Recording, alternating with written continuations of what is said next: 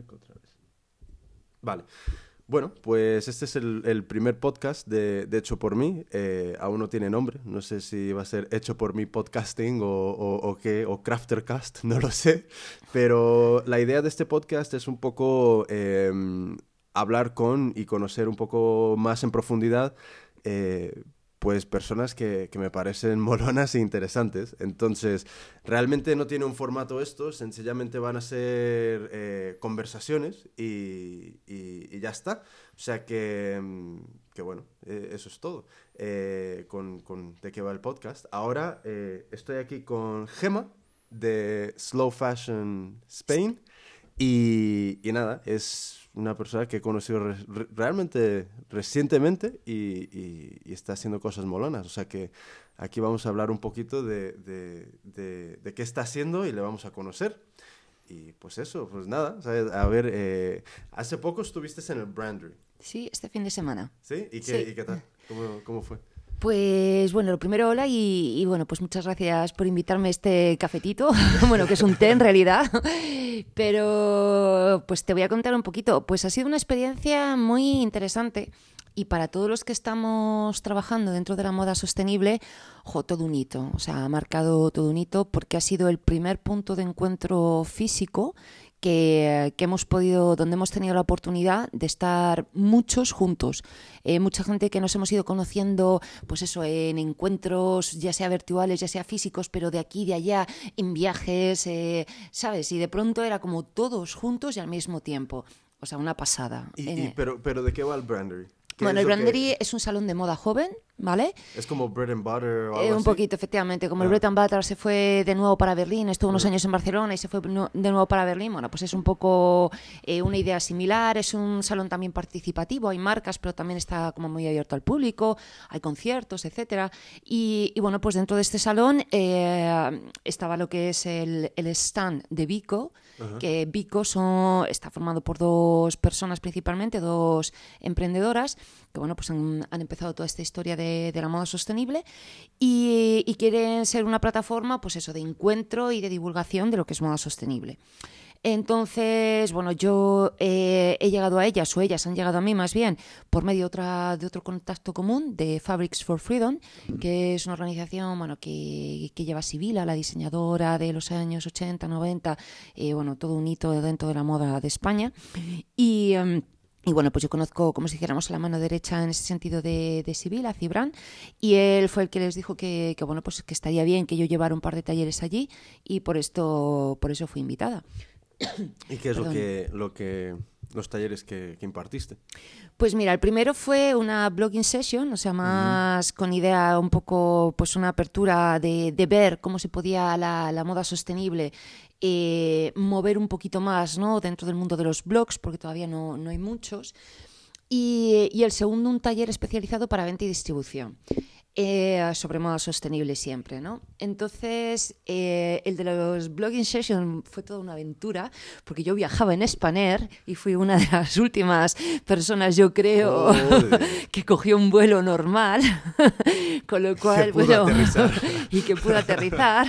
Y fue como, pues eso, como toda una, historia un poco surrealista, porque además eh, no pudimos cambiar el billete y llegaba todo como, como muy justo el ah, tiempo. Pero esto, te tocó a ti entonces? o la última, el último coletazo de, vuelos? Yo fui, creo que de las últimas, que, que cogí un vuelo sin problemas. Yo creo que el siguiente ya tuvo que tener problemas. Sí, sí, sí, sí, porque viajé el viernes por la tarde, ¿sabes? O sea, que, que los últimos, eh, que después de mí ya empezaron a tener problemas. O sea, que, y yo me enteré ya después, claro, yo ya una vez allí, yo diciendo, uy, he llegado, tal, que además yo iba con la hora muy justa, con lo cual toda una aventura.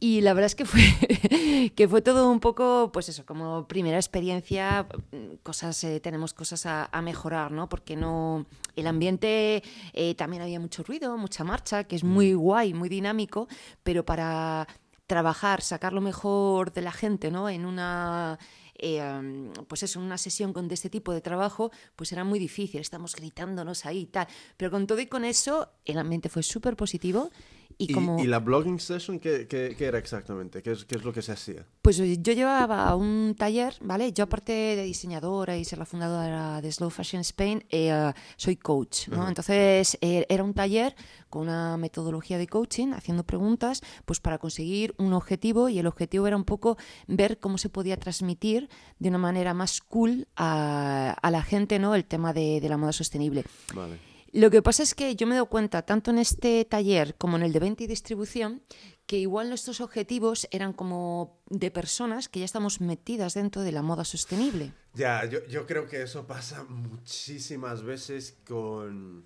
eh, con un poco muchas cosas que hacemos, porque, por ejemplo, eh, creo que cuando, por ejemplo, algo que he visto recientemente, mucha gente comunica talleres, ¿vale?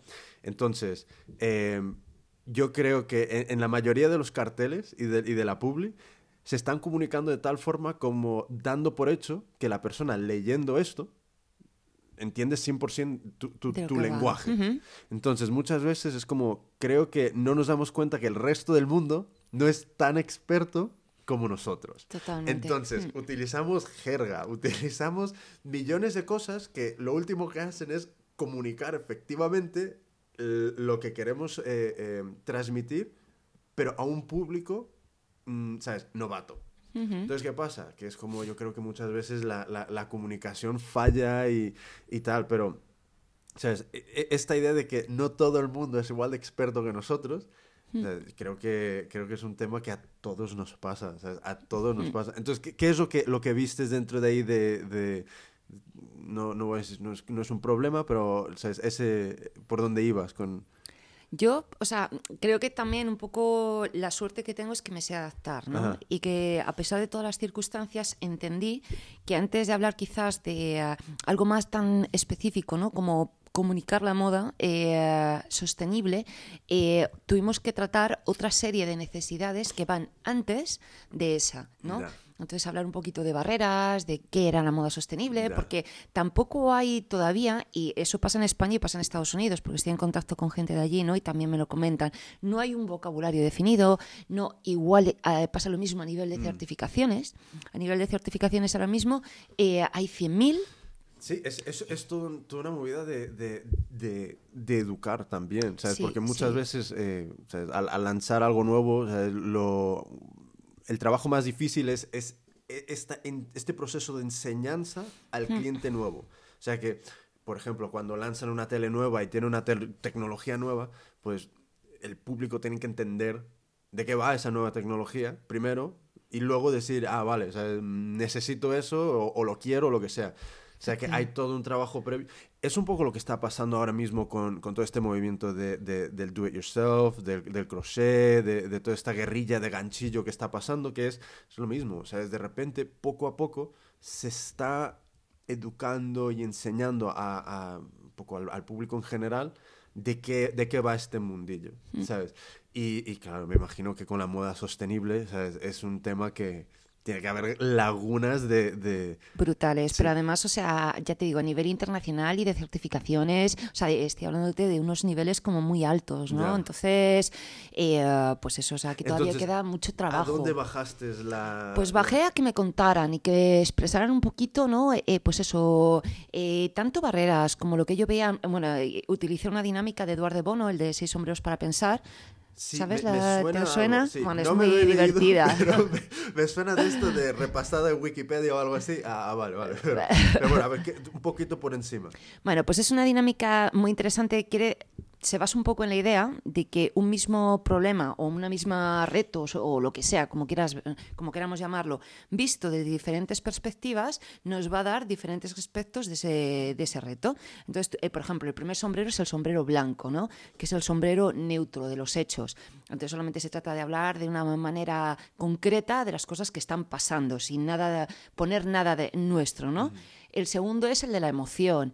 Eh, el tercero es el amarillo, el negro, perdona, el de los problemas o las barreras que vemos ante esta situación. El otro es el amarillo, que es eh, los aspectos más positivos que vemos a este mismo problema.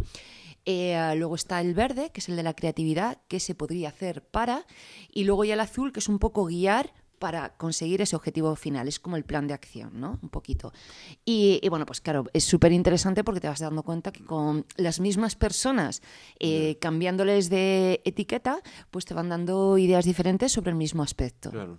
Vale, muy interesante, vale. es muy interesante.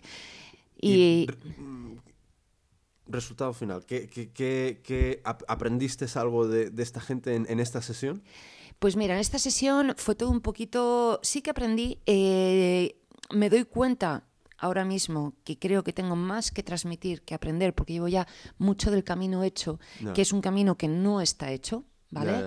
Entonces, quitando, bueno, personas, por ejemplo, sí que estaba Margaret Fenwick, que es la autora de, de Koshik, un libro sobre, bueno, pues sobre sostenibilidad. Entonces, quitando gente de este estilo, ¿no? Que ya tiene, pues, muchísimo camino andado, eh, para otro tipo de perfil siento que llevo, o sea, que mm, me toca más bajar el nivel, ¿no? Y contar cosas, interesar, motivar, ¿no? Hacia este tema que, que realmente aprender. Yo aprendo de los que están fuera. Entonces, por ejemplo, ahora estoy haciendo, acabo de hacer una entrevista a Abigail Dunn, que es una profesora del Textile Center Arts of New York, y ahora estoy haciendo una a Sass Brown, que es la, la autora de Eco Fashion, que es el primer libro sobre moda sostenible. Y, y todo esto son entrevistas originales. Sí, sí, sí, Vale, vale, no hablo con que- ellos, que- no, que no, no, no, no. o no. No, no, no, no, son, Vale. hablo con ellos, llevo en contacto con todas estas personas mucho tiempo y, y bueno, pues cuando he sentido que ya era el momento de, de incluir algo, para mí son un poco los líderes los que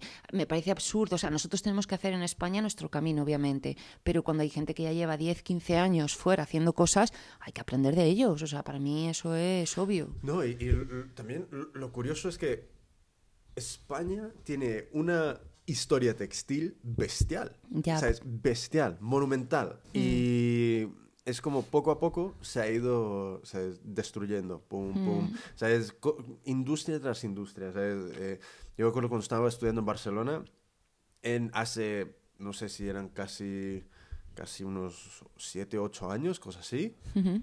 solo quedaba una persona en, en toda Barcelona y, y creo que alre- en los alrededores también que podría plisar algo. O sea, es que tuviera una Fíjate, máquina para plisar. Para plisar. Claro, entonces, ¿qué pasa? Que es como, joder, eh, mucha gente de- de- en el extranjero, o sea, en Estados Unidos, en Inglaterra, Francia, etcétera, no han tenido unas historias tan ricas textiles. Bueno, Francia sí, pero, o sea, pero es que como que aquí mm, falta contarla, ¿sabes? No se cuenta, no... Entonces, los expertos están ahí ahora mismo, cuando pues, han estado también por acá mucho tiempo. O sea, no sé, o sea, es, es una cosa que... Es muy triste, sí. Sí, sí, sí, sí. Tiene que ver mucho con la deslocalización. mm, Grandes cadenas, eh, bueno, trabajo en Asia y cada vez más, pues eso, Vietnam, Cam- Camboya, Bangladesh, eh, gente trabajando pues mínimo 14 horas al día. mínimo. Mínimo, sí, sí, sí, sí, O sea, hay algunos documentales por ahí que, bueno, si, si te interesan, pues os contaré y eso, ¿no? Pero es que, que, que muestran esas, porque tú incluso cuando tú trabajas con las fábricas y vas a verles, no ves realmente esa realidad, porque para ver esa realidad tú- hay que vivirla. claro, o tú sea, lo que estás viendo es una es- porción, un es- ratito. Tú estás claro. viendo la oficina de reuniones. Claro, efectivamente, efectivamente, efectivamente. que te está ahí Sí, alabando y, sí, sí, sí. Y, y- y- y, ¿sabes? solicitando diciendo- negocio de cualquier forma. Efectivamente, entonces aunque tú des una vuelta por la fábrica, hombre, hay, sí que hay cosas que puedes, eh, que puedes llegar a ver, por ejemplo, pues el tema de vertidos, ¿no? Que se hacen directamente a los ríos sin ningún tipo de purificación, ya. cosas de esas. Sí, yo, yo vi unas fotos porque yo estaba trabajando en, en- en una empresa que hacía eh, grandes promociones para multinacionales. O sea que cosas que regalan revistas en kioscos, en, eh, en fiestas, empresas, lo que sea, esta- eh, nosotros diseñábamos y fabricábamos. Y una vez eh, fue alguien a, a- a Bangladesh, a la fábrica donde se hacían las camisetas. Ajá. Y entonces yo pensaba, como diseñador, que las camisetas que estaba produciendo para X multinacional, o sea, no vamos a nombrar nombres, pero todas las que te puedas imaginar, pues iban a estar producidas en un sitio ahí guay. Sí. Entonces, no sé, una, una idea de estas, una, una de estas cosas que dices, no, no, es que es imposible, ¿sabes? Solo la- la- las marcas más mierdas van a producir así. No, no. Entonces, de repente empiezo a ver fotos de la fábrica estaban trabajando literalmente con eh, bastidores para serigrafía que dices, "Eh, es- esos son trozos de madera que han cogido del río. y que han estirado algo por encima. O sea, es literalmente unas Sí, sí, condiciones. sí, sí, sí. Y eso es lo físico, lo, lo que ves, pero lo que lo peligroso. Lo humano. O sea, lo peligroso y lo el- es lo que realmente no vemos. Por ejemplo, todo el tema de químicos son tremendamente contaminantes y normalmente toda esa gente que está trabajando ahí tiene algún problema, o ya sea de eh, silicosis, Mm. o ya sea de cáncer, etcétera. Sí, sí, es como... no hay... o sea, si aquí ya, se, ya hay em, realmente pocas, pocas eh, normativas con el tema de, de- de vertidos, etcétera, etcétera, imagínate en un sitio, En un sitio donde... que, la vida se muere uno y ponen a otro. Es que es así está, sí, y ya sí. está. Bueno, Tristemente es vamos así. a volver al Brandry. Sí, vamos a volver a Brandiri que, que- nos ponemos muy... Entonces, eh, la primera sesión fue de, de, de- de blogging. Entonces, ¿era un Exacto. poco hablar con bloggers? ¿O- Sí, había una serie de bloggers y, y bueno, eh, como ya empezaron a, eh, estos problemas de Spanner y muchos de los invitados venían con esta compañía, No jodas que no llegaron. no llegaron Hostia. ni al uno ni al otro. Entonces, para que bueno tuviera un poquito más chicha el taller, ¿no? Pues eh, se invitaron a otras personas que no tenían nada que ver. Con lo cual, eso ya es un poquito difícil también Claro, de gestionar. descuadra, claro. de escuadra porque tus preguntas son muy específicas, muy también más técnicas. Entonces, claro, también es verdad que aquí, eh, pues eso, hubo que adaptarse un poco a, a todos los, los que estaban participando, ¿no? Pero bueno, creo que incluso además la gente que estaba más por, pues eso, más adelantada, ¿no? Y tal, eh, supo adaptarse muy bien y, y bueno, fue estupendo. Fue, fue realmente. Mm, Sí, porque además eh, yo creo que justamente para esta gente que no, que no, que no entendía tanto, al ver a varias personas ahí ya como más posicionadas y tal, como que les despertó algo. O sea que, que Y- fue interesante. ¿Y la, ¿Y la siguiente sesión qué fue? Eh, la siguiente se- se- ups, sesión fue sobre venta y distribución. Sí. Entonces es muy curioso porque igual había otro taller ¿no? que era sobre materias y procesos Ajá. y en ese sí que se ve claramente ¿no? que tiene que seguir la moda sostenible un camino diferente al de la moda convencional, obvio. Eso ahí está la- el mejunje ¿no? del tema. Sin embargo, en venta y distribución eh, las conclusiones es que, que no, o sea, que realmente la moda, ¿no? la moda ética, sostenible o ecológica, como la queramos llamar, tiene que, ser, tiene que estar implícito en el ADN de la marca. Y los canales tienen que ser los mismos. Y muy importante que, que quiero resaltar, porque me parece fundamental, es que este tipo de moda tiene que separarse ya de esa imagen un poco nigeísta, ¿no? De, de voy a salvar el mundo y empezar a tener un alto contenido estético, porque la moda, ante todo, es moda. Mira, yo- sí, sí, completamente de acuerdo, porque eh, o sea, la, la idea es como, ya si utilizas la, la palabra sostenible, es como que, vas, que estás hablando de un hippie guarro maloliente en el campo, ¿sabes? Ocupando un terreno. Y dices, no, no, no, no. ¿Sabes? Em, para poder cobrar lo que se quiere cobrar y, y- y competir y dar una buena imagen, es como, es, es cuestión de, de, de- no tienes que completamente coger todo lo que es la, la industria de textil y de moda y tirarla a la basura, sino competir dentro de ella, adaptarse. Mucha gente Sí. piensa de que para ir en contra del sistema tienes que estar completamente fuera, o sea, tienes que ser un anarquista total, cuando en realidad la mejor forma de competir con el- dentro del sistema es estar lo más dentro que se pueda. Y ser Por- el líder. Claro, efectivamente. Y efectivamente. liderar, liderar. Porque eh, si estás fuera, entonces, eh, siempre vas a ser el, el, el- el- chillón que está tirando piedras Sí. enfrente, enfrente del ayuntamiento. O sea, Sí. y, y- y siempre van a verte los polis y tal, como, "Ah, este, o sea, una paliza y ya desaparece. Ujú. Pero cuando entras y estás dentro y estás compitiendo codo a codo con eh, los, las grandes marcas, ya es otra cosa. Ya es otra Totalmente cosa. de acuerdo. Entonces, Mm. ¿sabes? Que, que tú digas que eres sostenible, entonces, eso se refleja en los materiales, procesos, tú sabrás. o sea, Entonces, claro, que esta idea de que, de que siempre tenemos que estar completamente fuera. Entonces, incluso con, con los artesanos y, y la gente que está haciendo cosas a mano y jóvenes diseñadores, es como, es como una pequeña rabia que llevan dentro, como de no poder competir, de no ser suficientemente grandes, que es como que les alejan mucho más y, y les aíslan, cuando en realidad o sea, eh, yo veo que entre más dentro consigas estar, más podrás... Más sea, posibilidades tienes claro. de triunfar, totalmente Claro, de acuerdo. Sí, sí, sí. Sí que otra de así de las conclusiones es como, yo te diría que para mí es la fundamental frente a este tipo de gran multinacional. Eh, yo creo que la clave está en la asociación, o sea, en crear sinergias de trabajo, que, en qué eres bueno tú, en qué soy bueno yo y qué podemos hacer juntos. Esas son un poco las grandes preguntas. Entonces, no nadie solo va a salvar al mundo y nadie solo es muy difícil, a no ser que tenga una pasta increíble, que ahora mismo quizás no es el caso, eh, es muy difícil que llegue a hacer algo muy bueno.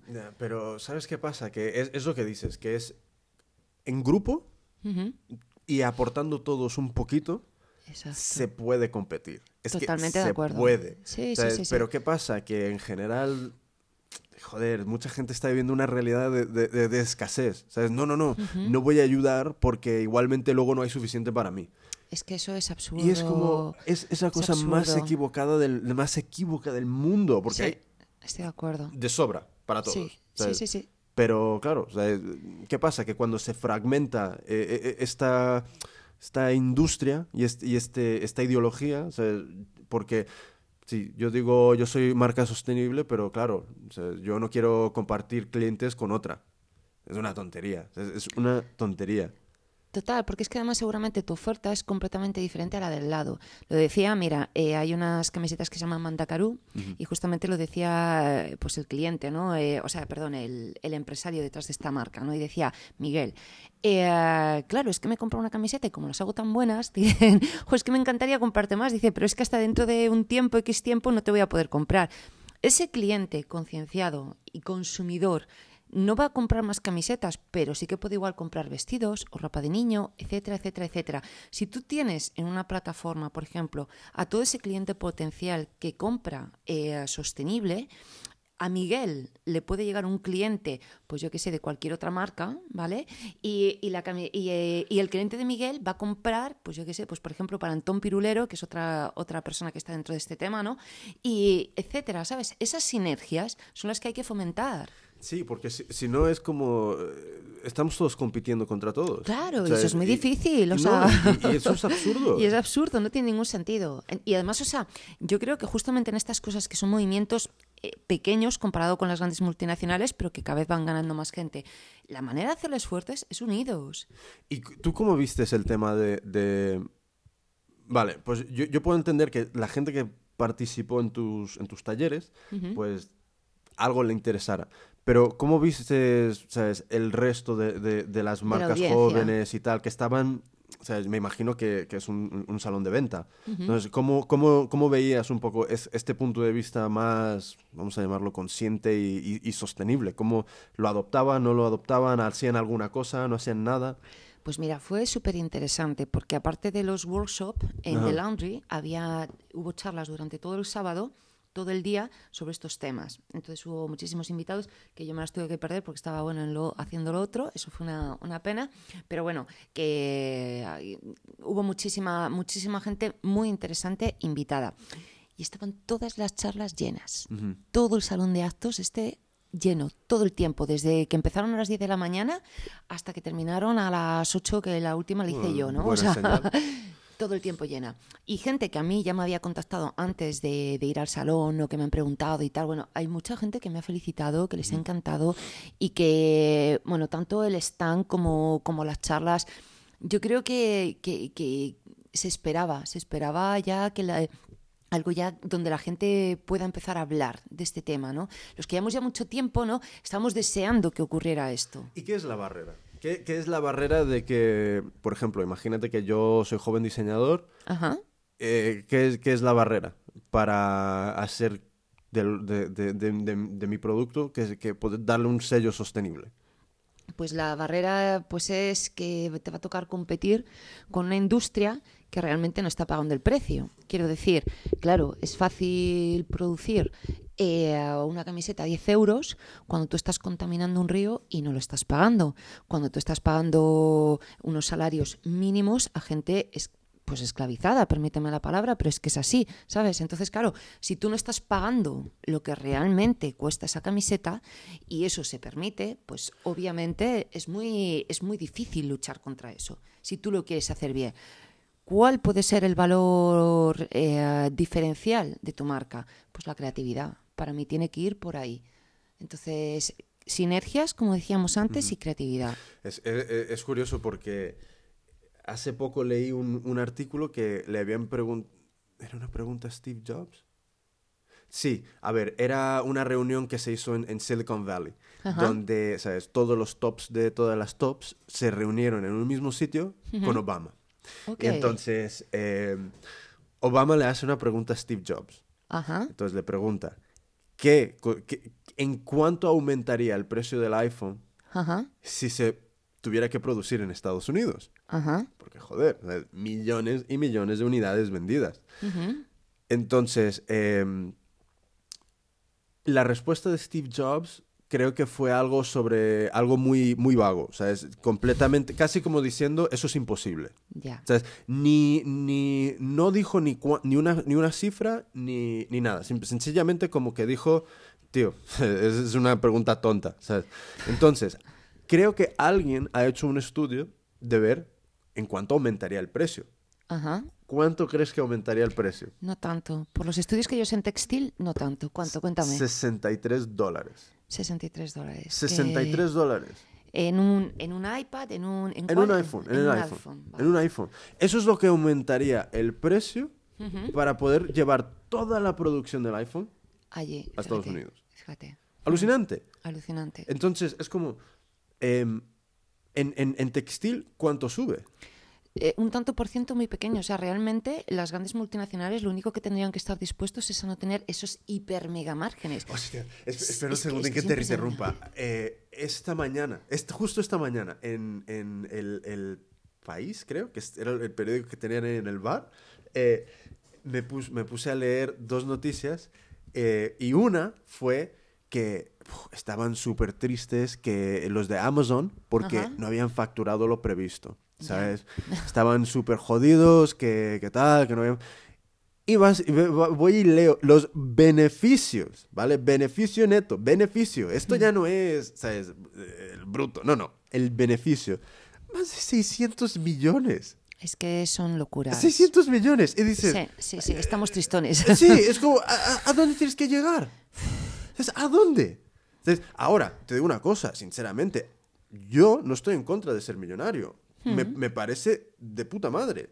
Poder comprar una casa que quieres, un coche que quieres, hacer las cosas que quieres, pero es como, Pero de manera ética, por favor. claro, hay, hay- Claro. hay grados de, de- de cómo llegas a ello y cómo lo consigues. Por ejemplo, a mí me encantaría de que de repente hubiera un montón de artesanos que empezaron vendiendo en, en- en sitios como Etsy y tal, que de repente se hagan millonarios. Totalmente no? de acuerdo. Totalmente. ¿Por qué no? Mm. ¿Sabes? Pero e- es una cosa que digo, joder, ¿sabes? de estos 600 millones, eh, y es, están tristes. Sí, sí, sí, sí. sí. Entonces, la- las, las marcas de- textiles, ¿sabes? ¿Qué- qué- en, qué, en, qué, en, en qué, por ejemplo, dame un ejemplo de, de- de número, ¿sabes? De, de esto a esto. Pues no te lo puedo decir porque yo soy muy mala para los números, te No, lo pero confieso. Pero, pero había, eh, era como aumentar el precio poquísimo, un 10% o algo así, ¿sabes? No, no te quiero de- decir mucho, que, que a mí me gusta O sea lo que, digo, decirlo claro. Un, un vestido de 150 euros se iría a 165. Por ejemplo, algo así, algo así, efectivamente. O sea, que es nada, que es mínimo. Es completamente asumible. Sí, o sea, es- es- sí, sí, sí. Se, se puede absorber ese, ese, ese incremento. Sí, se puede absorber y lo que te digo, quizás reduciendo un poquito el margen, ¿no? Para estas empresas, porque claro, entonces ya el mega super no sé qué, no se puede comprar ocho Mercedes, igual se tiene que comprar solo No, y, y- y siete. también, también muchas, muchas veces e, es, es cuestión de, de, de margen. margen. Y, y, ah, y lo mortal es cuando una empresa sale a bolsa.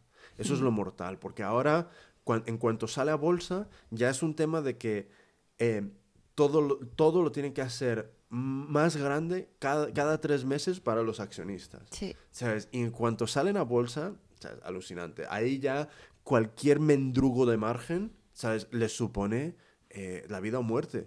Pero tú te das cuenta qué cosa más. Claro, luego pasan lo que pasa y donde estamos sumergidos, porque a la gente le falta reflexionar sobre estas cosas. Sí, sí. Y, y sabes que yo a todo, a- a- en la clase de marketing se los digo. O sea, mucha gente, y, y a mí o sea, me pueden llegar críticas por esto, me da igual. Pero mucha gente piensa que el votar realmente es tu voz. Yo voy a las urnas y voto y tal. No, no, en mi opinión, no. En mi opinión es realmente el voto viene donde tú dejas tu dinero. Totalmente Ese de es tu acuerdo. voto. Si tú dices, y, y to- y yo soy culpable, ¿sabes? Yo tampoco, Sí, ¿sabes? Pero Porque faltan alternativas, por eso eres culpable como yo. Sí, sí. em, yo llevo cosas que seguramente han estado producidas eh, a lo contrario de, de una forma sostenible. Hmm. Entonces, realmente, donde tú dejas tu dinero es donde tú estás diciendo, yo me alineo con, estas, eh, eh, con esta ideología. Ujú. ¿Y qué pasa? Que, que bueno, ¿sabes? Todos, eh, en cuanto empezamos a gastar pasta, eh, eh, en, cua- en cuanto estamos racaneando de, joder, 15 euros por algo que es más ecológico, dices, joder, o sea, joder. Y luego, pero también porque no entendemos realmente el significado intrínseco. Te quiero decir, por ejemplo, eh, la gente oye hablar de transgénicos y tiene opiniones tremendamente superficiales sobre el tema. No comprenden con profundidad lo que eso significa. Porque el dinero, vale, estamos sumergidos en una crisis, todo lo que tú quieras, y el dinero es importante, pero mucho más importante va a ser cuando se mueran las abejas. Si se acaban las abejas, Está jodido. Estamos súper jodidos porque son todos los que empiezan el ciclo del ecosistema. Entonces nos estamos preocupando porque estamos muy tristes porque solo hemos ganado 600 millones, pero no, no- nos da igual lo que está pasando con las abejas y dependemos de Sí, eso. Sí, sí, no, no sé si, si escuché una noticia de, de que en, en 10 años, si seguimos la pesca como tal, ya no va a haber, no va a haber peces. peces. de- no, no, no, es, fe- es efectivamente. Y de hecho cada vez se sumergen más eh, los pescadores, cada vez tienen que ir a aguas más profundas, etcétera, para encontrarlos porque no hay. Ya alucino. Claro, entonces todas estas cosas, lo que te digo, y se tienen opiniones como muy superficiales, ¿no? Pero además lo vemos en nuestras familias y tal ya, pero mientras hayan los, en los mercados peces, pues todo el mundo sigue comprando. Es difícil poner esa voluntad como no vengan de Entonces, ¿qué es la solución? Yo la solución es creer y confiar en lo que tú estás haciendo. Yo, so- ah, mm, yo puedo hablar de mi proyecto y de cómo he empezado a estar bien informado creer en lo que estás haciendo y además, o sea, para mí un negocio sostenible, o sea, es, algo- es la solución a un problema muy concreto. Quiero decir, por ejemplo, tú empiezas una marca de moda, ¿no? Y tú quieres un negocio sólido, con vistas a un futuro, ¿vale? ¿Tú estás realmente informado de dónde vienen los recursos que vas a utilizar? Quiero decir, eh, si tú estás importando algodón de la India, ¿estás seguro que siempre lo vas a poder importar de la misma manera? El algodón ha tenido unas fluctuaciones el año pasado increíbles. Entonces, yo cuando empiezo mis talleres, ¿no? Empiezo un poco con esta reflexión, ¿no? De vamos a, o sea, la sostenibilidad es algo concreto, es saber que tu negocio va a poder pervivir en un futuro. Igual que, por ejemplo, también pues el tema de eh, los clientes, que a veces están hablando más de la trazabilidad. Pues es que todavía estemos así como en un poco en una, ¿sabes? Que no nos ha calado todavía bien fuerte el tema de, lo que ha pasado realmente. Yo, yo no sé a qué extremo tenemos que llegar. Sea, porque- Sí, es cierto, yo tampoco. Es como dices todos los días. Dices, vale, eh, se acaba de trazar un extremo nuevo y otro nuevo. ¿sabes? Eh, Cada día está pasando algo nuevo que tiene que ver con nosotros, que, que nos afecta, que está moviendo esta barrera de que dices, de aquí no pasa, y siempre la está moviendo todos los días. De aquí no pasa. No, no, no. La se, ha- se ha pasado algo más y se ha movido la barrera un poquito más. Y es como, cu- cu- ¿cuándo vamos a estallar? Porque va a llegar un momento donde va a estallar, porque es insostenible que China, toda China, con millones y millones y millones de personas trabajando en, en- en literalmente esclavitud, esclavitud, que viven dentro de, de la Las fábrica, fábricas. que esta gente jamás llega al punto de decir, oye, em, ya, es, ya, es- ya, ya es hora de rebelarnos, ¿vale? Ya no trabajamos más. ¿Qué pasa entonces? Es que eso es insostenible. Entonces, ¿qué va a pasar con nosotros? Entonces, aquí ya no se fabrica nada. En Estados Unidos, hace un año o dos, se cerró la última fábrica de tenedores. Suena gracioso. Sí, Pero, pero- no, no, es que ya no se hace. Sí. Ya, ya no se hacen. ¿Por qué? Porque mm, es mucho más, mm, apa- aparentemente, económico llevarlos a, a un, un país, quién sabe dónde, y fabricarlos ahí. O sea que, ¿dónde está la barrera? ¿Dónde, dónde, ¿Dónde tienes que decir, "D- ya está bien? Pues supongo que cuando vayas al mercado ya no haya suministro, no sé. Ya. Porque la, la crisis, primero es la económica, luego es la energética. Cuando haya una crisis gorda energética y no haya, pues eso, ni petróleo para que se muevan los Cuando no haya camiones. butano, ni, eh, esa- gas, ni... sí, digo yo, ¿no? Entonces, cuando te des cuenta de que no te puedes comer un tomate, a no ser que te lo produzcas tú, pues Ya. igual es ahí bien donde viene el gran cambio. Yo lo pienso a veces. Pues, Me gustaría que no tuviéramos que llegar a eso, pero igual es la única manera. Y fíjate, de pronto vamos a ser todo mucho más sostenible porque como no hay, no vamos a contaminar. Bueno, pues igual ese es el camino. Me gustaría que no fuera así. Entonces, ¿qué está haciendo Slow Fashion Spain? Pues Slow Fashion Spain sobre todo se dedica a la formación. Ajá. Formación, divulgación y eh, dinamización de, consumidores en este otro ámbito de, de la moda sostenible.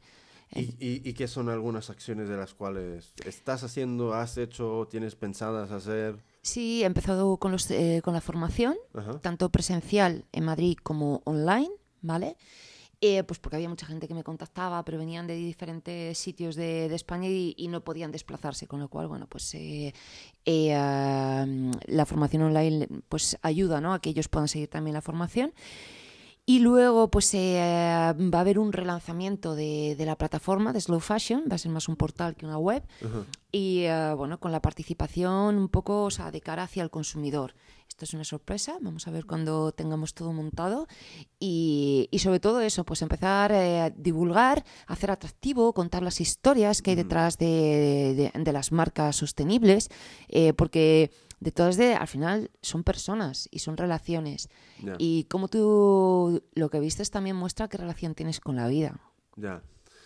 Sabes, a mí eh, me ha pasado de que, por ejemplo, muchas de estas marcas, eh, o sea, no sé cuándo mm, vi el armario y dices, vaya cantidad de mierda que tengo.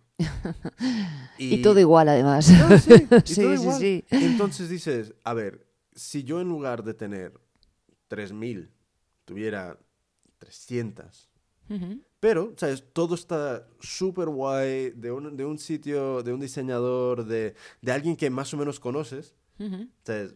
Joder, eso cambia la relación con las cosas que te rodean. Totalmente, ¿sabes? totalmente. Pero es que estamos en un, en un circulillo de estos de quiero consumir, consumir, consumir más, más, más, más, más. ¿Sabes? Dame más Sara y Mango. Que dices, joder, macho, eh, eh, para con eso, cómprate tres cosas guays, ap- apoya industria, pero Pero de todas formas, yo, jo, yo, fíjate que con todo, sé que quizás como lo tengo tan dentro ya, ¿no? Que forma parte un poco de mí todo este movimiento. Y, y me quedo pues con pues la cantidad de iniciativas ¿no? que hay ahora mismo, pues de do it yourself, por ejemplo, de cómo la gente ya empieza a asociar el ocio a generar sus propias cosas. De todas formas, la- el fast fashion tiene los días contados en el sentido de que no deja de ser un refrito. Y los refritos puedes refreír, refreír, refreír durante X años, pero llega un momento que se agotan Sí. porque ya no se puede refreír más. Mira, está pasando con todo. ¿Sabes? Está pasando con información, con entretenimiento, con ocio, que todas las industrias y, es- y esta vieja guardia está viendo que los modelos de negocio se le están viniendo abajo. O sea, es Ujú. que ¿sabes? ahora mismo estamos en un momento donde eh, EMI, la, la- la distribuidora de esta de música, creo que a- no sé si se ha ido a la bancarrota o a la ruina o algo así. Em, eh, Sony todas estas distribuidoras están se, se las están viendo negras. Y no es por la piratería. No es por la piratería. Porque perdóname, ¿sabes? Que, que un rapero de repente, y a mí me gusta el rap, yo soy de- de- del mundo del rap, pero es como, lo veo desde, una, desde un punto de vista que dices, a ver, tío, estás fardando de que tienes un, un Bugatti con un, un tre- 30 otros coches de lujo, tío, ¿sabes? ¿cuánto has generado para que te estés quejando de la piratería? ¿Sabes? ¿En serio? efectivamente. ¿En serio? ¿Sabes? Vamos a hablar en serio. ¿sabes? Es como, Bisbal, en serio, tío. ¿Sabes? Sí, Eh, sí, sí, ¿Tú no tienes casas? ¿Sabes? ¿No, no, no tienes toallas? No- no- ¿qué, ¿Qué pasa? ¿Sabes? Entonces es como, a ver, entiendo, robar es malo. Sí. Ya. Pero, es que ellos roban de otra manera. eh, efectivamente, llevan Vamos a ver. muchos años Claro. con unos márgenes Claro. brutales. Y aquí está ¿sabes? lo más cojonudo, que es el artista es el que menos se llevaba. Fíjate. Entonces, ¿qué pasa? Que es como, tarde o temprano a la moda le va a llegar. Y yo creo que está empezando. ¿Por qué? Porque de repente igual que el músico puede eh, ahora decir, o sea, yo puedo comprarme, eh, literalmente, te puedes invertir 500 euros. Eh, vamos a suponer que ya tienes ordenador, pero te inviertes 500 euros y puedes montarte un estudio en casa con todo el sistema que puedas necesitar para promoción.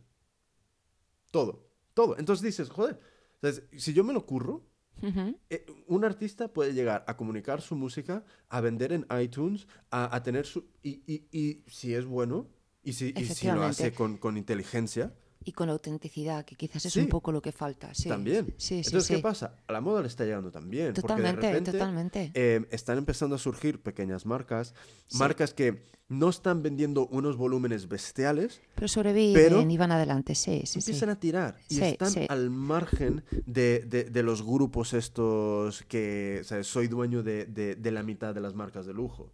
Sí, ¿sabes? sí, sí, sí, Entonces, ¿qué pasa? Que yo creo que este, este siguiente pasito eh, depende mucho del cliente. Sí, De cuando el, al- el cliente mire una marca y realmente diga, vaya mierda de sistema y, y vaya que haga la conexión. aportación cero a la humanidad. Por eso, perdona que te, que te diga ahora un poquito, pero es que vuelve un poco a lo mismo. O sea, todos estos artesanos tienen que entender que la única manera de darse visibilidad es trabajando en conjunto. Porque es la única manera, o sea, tú solo, o sea, sí, te puedes poner en la calle, en la Plaza del 2 de Mayo, tal, pero bueno, estamos hablando de, ci- de- de llegar a ciertos niveles, de, de estar en el mainstream, ¿sabes? De la moda. Pero em, yo, y, y- y no es por defenderlas, porque son colegas mías, pero em, todos estos pequeños mercados que están surgiendo es como cuando empieza un, un organismo a, a- a- a mut- a mutarse, a transformarse. Es como, ha llegado a un punto donde de repente, antes sí, habían mercadillos, y en todo el mundo hay mercadillos, pero ya no son mercadillos donde dices, vale, vale, han ido a Fuenlabrada, han comprado producto de los chinos y lo han metido en un mercadillo. Sino, Eso, sí, productos hechos... es un pequeño cambio que está Sí, surgiendo. estoy de acuerdo contigo. Y- estoy de acuerdo contigo. y- y una, solo un, un punto corto que es como, depende mucho también de, los, de las personas vendiendo ahí el éxito de, es- de estas iniciativas. Estoy de acuerdo. Porque Hmm. Si nosotros queremos cambiar el- un poco este punto de vista que tiene el, el cliente final, es trabajo de todos, como dices tú. Un trabajo en grupo, de, ¿sabes? No, no no- puedes vender algo que esté mal cocido. ¿Sabes? No puedes. Y- Dios y, también hay mío. mucho de eso, Jimmy, también hay mucho de eso. Joder. Yo a veces veo y digo, pero ¿dónde queremos llegar con esto? O sea, ¿dónde queremos llegar? ¿Vale? Y quizás eso es un poquito el paso al que yo me refiero. Si queremos seguir, dejar de estar, pues eso, en las calles, que no digo que esté mal, no es mi rollo, pero porque quizás tengo otros focos de inspiración, yo no digo que esté mal, igual es una manera de sobrevivir que no está mal, pero hay que mirar un poco más allá. Por ejemplo, hay una diseñadora española que se llama Elena García, está trabajando en Londres y bueno, pues ha creado una plataforma que se llama Ecolux, ¿no? Entonces eh, se empieza a asociar esta idea de la sostenibilidad con el lujo, el lujo de la artesanía. Aquí en España tiene, está muy mal visto el artesano. El artesano es un creador, sabe cómo se comporta el material y el diseñador es el que ve la tendencia. Para mí ese es el, el- el, eh, el trabajo conjunto que hay que generar. Sí, es que somos muchas veces muy egoístas. Pensamos Claro. que porque Sí. yo he creado la marca, y yo he creado la idea, y yo corto y coso en casa, y yo, y yo, y yo, y yo, piensas que todo lo haces de puta madre. Y perdóname, pero hay gente que diseña una mierda. O sea, que diseña Sí, fatal. sí, que no, sí, sí. que- que- y otros que cosen fatal. Imagínate esos dos, esas dos cosas trabajando juntos. Mira, Para yo- mí yo- eso es yo, he- yo he visto, yo he visto recientemente una página web que he visto los productos y he dicho, ay Dios, ay Dios. ¿Sabes? Sencillamente, con ver la imagen en miniatura, ya se veía una pedazo costuraca que dices, esto o, o- o- borracho o borracha, no voy a dar pistas, em, pero algo falla, ¿sabes? Entonces dices, joder, eh, tú no puedes esperar venderle algo a alguien que- y decir que es artesanía cuando realmente es chapuzas. Total, chapuzas. totalmente de acuerdo. Eh, o sea que... Pero bueno, se- eh, el tema de los clientes. Es, es- es trabajo en conjunto cambiar esa imagen. ¿sabes? Cambiarla, porque si no... ¿qué va a ser? ¿Qué, qué, qué va a pasar? Ah, una cosa de que, que, que quería decir es que em, tú y yo habíamos tenido una idea donde queríamos coger un local, abrirlo y hacerlo casi como una tienda multimarca. Entonces, yo no creo que lo vayamos a hacer a corto plazo. Tampoco Estamos- creo que sea una idea ahí que dices es tan original, pero me encantaría de que jóvenes diseñadores, pequeños artesanos, eh, y hago énfasis en que trabajen bien, que trabajen bien, Creativos, ¿por originales ¿qué también. cojones no se juntan Hmm. y abren un espacio en conjunto en, en- en la calle Fuencarral? En el medio. Hmm. ¿Sabes? Porque, a ver, un local, calle Fuencarral. Va- Vamos a ver de números. Un local en la calle Fuencarral, porque yo soy muy cotilla, yo he llamado a, a muchos locales y he visto un montón. Y te digo una cosa. Un local en la calle Fuencarral, ¿sabes? En medio del mogollón. em, yo, yo llamé una vez por un local que estaba alucinantemente bien, bien ubicado, que creo que el local era como unos casi 200 metros cuadrados, cosas así. Ajá. Em, y pedían, creo que era como 9.000 euros. Algo así. Todo es negociable. Entonces, tú imagínate, 200 metros cuadrados repartidos entre 15 diseñadores. O sea, es algo, no es imposible. O sea, cambia completamente ahora Puede la ser historia. asumible. Claro. Entonces, de repente, tienes tu producto compitiendo al lado de, de cualquier otra marca de lujo que puedes... O, o no lujo, pero marca ahí guay que está en Fuencarral. Pero es que no se juntan. O sea, hay sí, que- lo que decimos. Sí, Sí. sí, sí. Hay ciertos parámetros que, que, que de verdad, si se quiere el éxito, hay que empezar a tener claros. Sí, porque es todo cuestión muchas veces de dinero. Muchas veces, porque muchas veces esa es la gran barrera. Es, por ejemplo, no voy a hacer vídeos para YouTube porque no tengo cámara de vídeo, porque no tengo dinero para comprar una. No voy a hacer esto porque no tengo dinero para hacer esto. ¿sabes? Pero dices, vale, igual que existe el crowdfunding para financiar proyectos eh, recogiendo un poquito de muchos, coño, ¿sabes? abre locales. Abre locales entre muchos. Sí, sobre todo también por una cosa muy clara, Jimmy, y es que el emprendimiento en España deja mucho que desear. Entonces, eh, yo, yo ya he dejado de pelearme con la administración y con tal, y digo, vamos a intentar buscar soluciones entre nosotros porque no nos lo van a solucionar desde fuera. Entonces, o no, mm, empezamos a hacer, bueno, una de las partes también de Slow Fashion es eh, eventos de trabajo con un objetivo, focalizados en conseguir un objetivo. ¿no? Entonces, por ejemplo, este tema de diseñadores y, y, artesanos para mí es uno de mis eh, eventos que, que quiero realizar, ¿no? Porque, porque lo veo fundamental. Entonces, eh, ¿Y nos podemos qué- ¿De qué va el evento? Pues sería un eh, como los workshop que he guiado un poco en ese estilo, ¿no? Eh, lo que he hecho ahora en The Brandery, pero eh, con la intención, es como, eh, este evento sería un poco diferente, ¿no? Porque sería como una especie de speed dating, ¿sabes? Sí, sí. Entonces eh, sería la idea de un poco de qué busco, qué ofrezco, ¿no? ¿Qué busco, qué ofrezco? ¿Qué busco, qué ofrezco? y, y ver, bueno, pues igual dentro de una sesión de estas, igual ves a, eh, tú eres artesano y ves dos o tres personas que van un poco en tu misma filosofía, luego de ahí se pueden llegar a conocer un poco más y llegar a crear pues esas sinergias, ¿no? De decir, pues mira, yo soy artesano, te puedo producir tantas piezas, tal. Mira, yo conozco eh, una mujer que se llama Pilar, ¿vale? Pilar vive en un pueblito de Asturias que se llama Taramundi. Ajá. Pilar es una artesana de telar, ¿vale? Qué bueno. Trabaja de una forma que, sinceramente, cualquier persona que se atreva a llamarse artesano tiene que ver su trabajo primero, ¿vale? Y luego tener los cojones de decir soy artesano, ¿vale? O sea que Ajá. esta tía ya está ¿sabes? rayando ya a- ¿sabes? el no va más.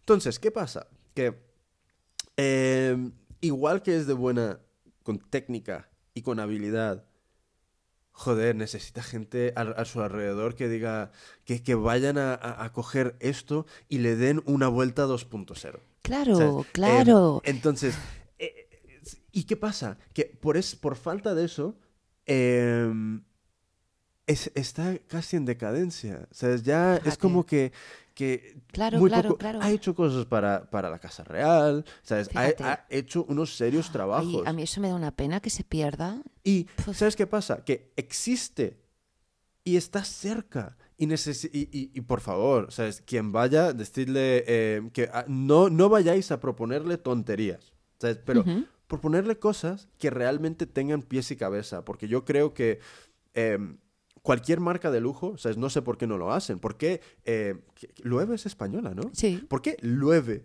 no dice, mira, mira, mira, sencillamente por marketing y publicidad y relaciones públicas, Quiero vamos a, coger- a coger a- aquí la- a la parienta Pilar y vamos a coger aquí al, al pariente super diseñador joven guay y vamos a desarrollar una línea que igualmente se vende a cuatro personas por lo cara que lo flipas que va a ser, pero vamos a estar apoyando algo.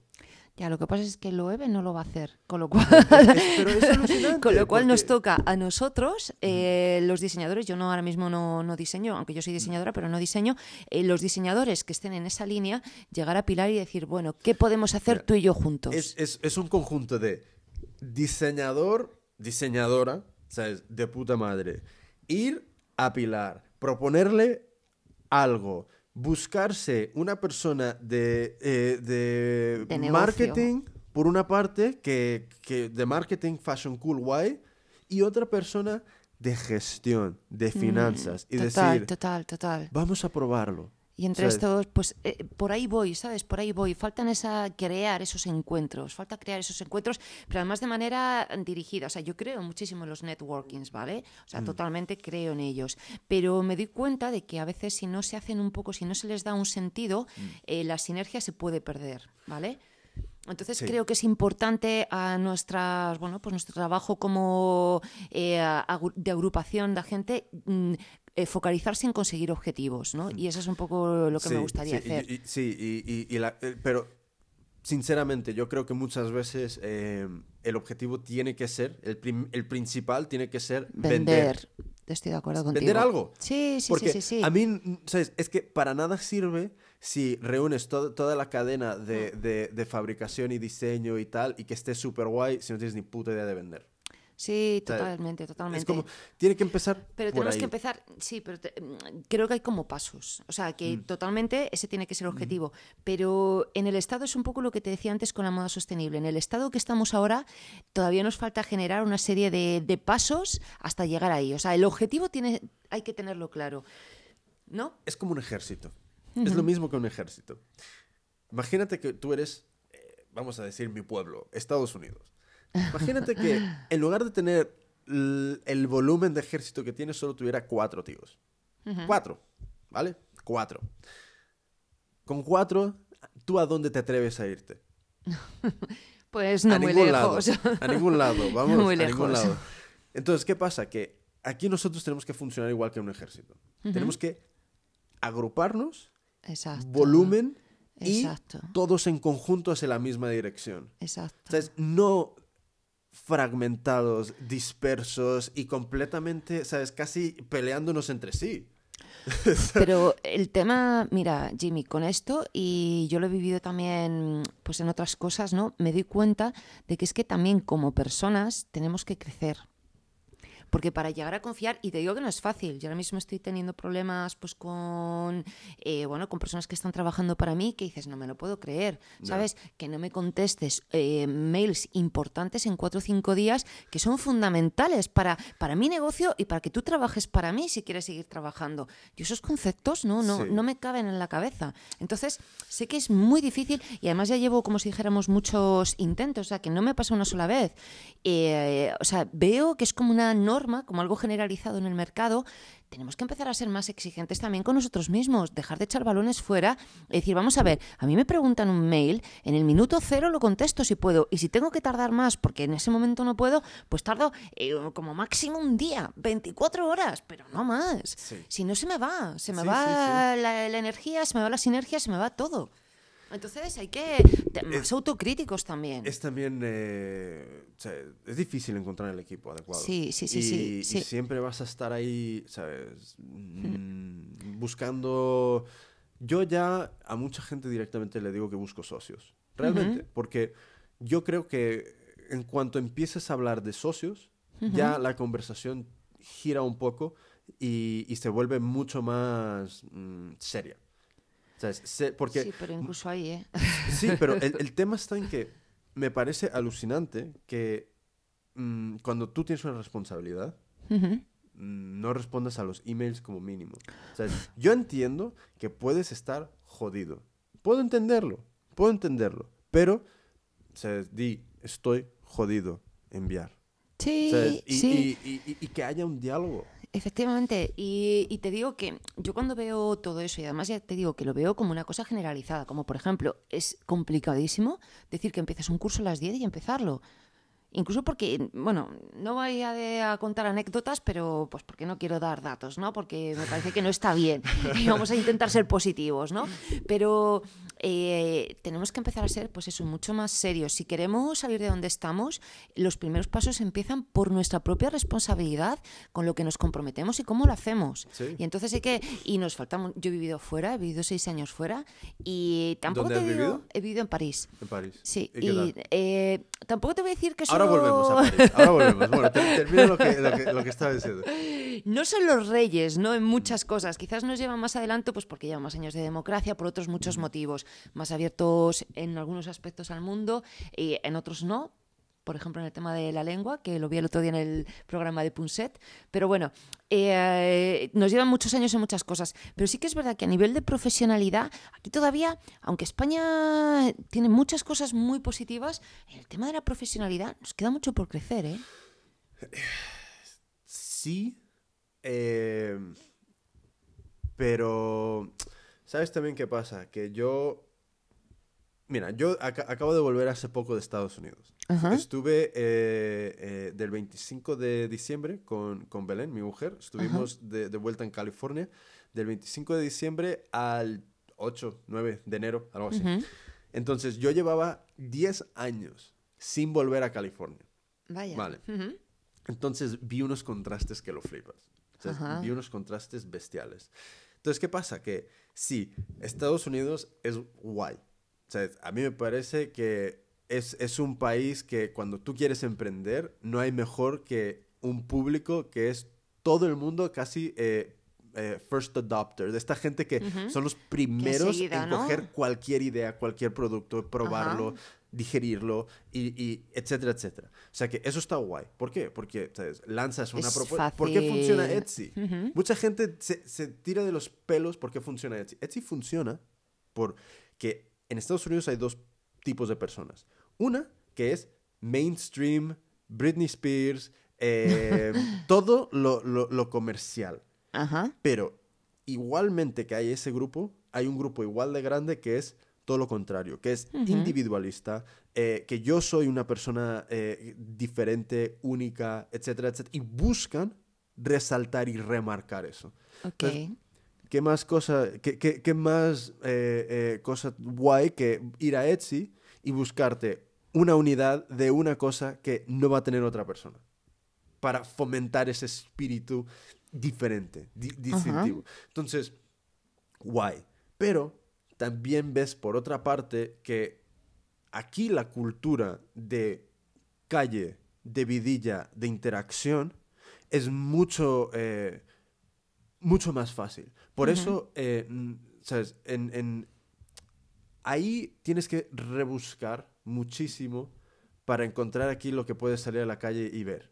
¿Sabes? Es como, por ejemplo, todo el barrio de Malasaña. ¿Sabes?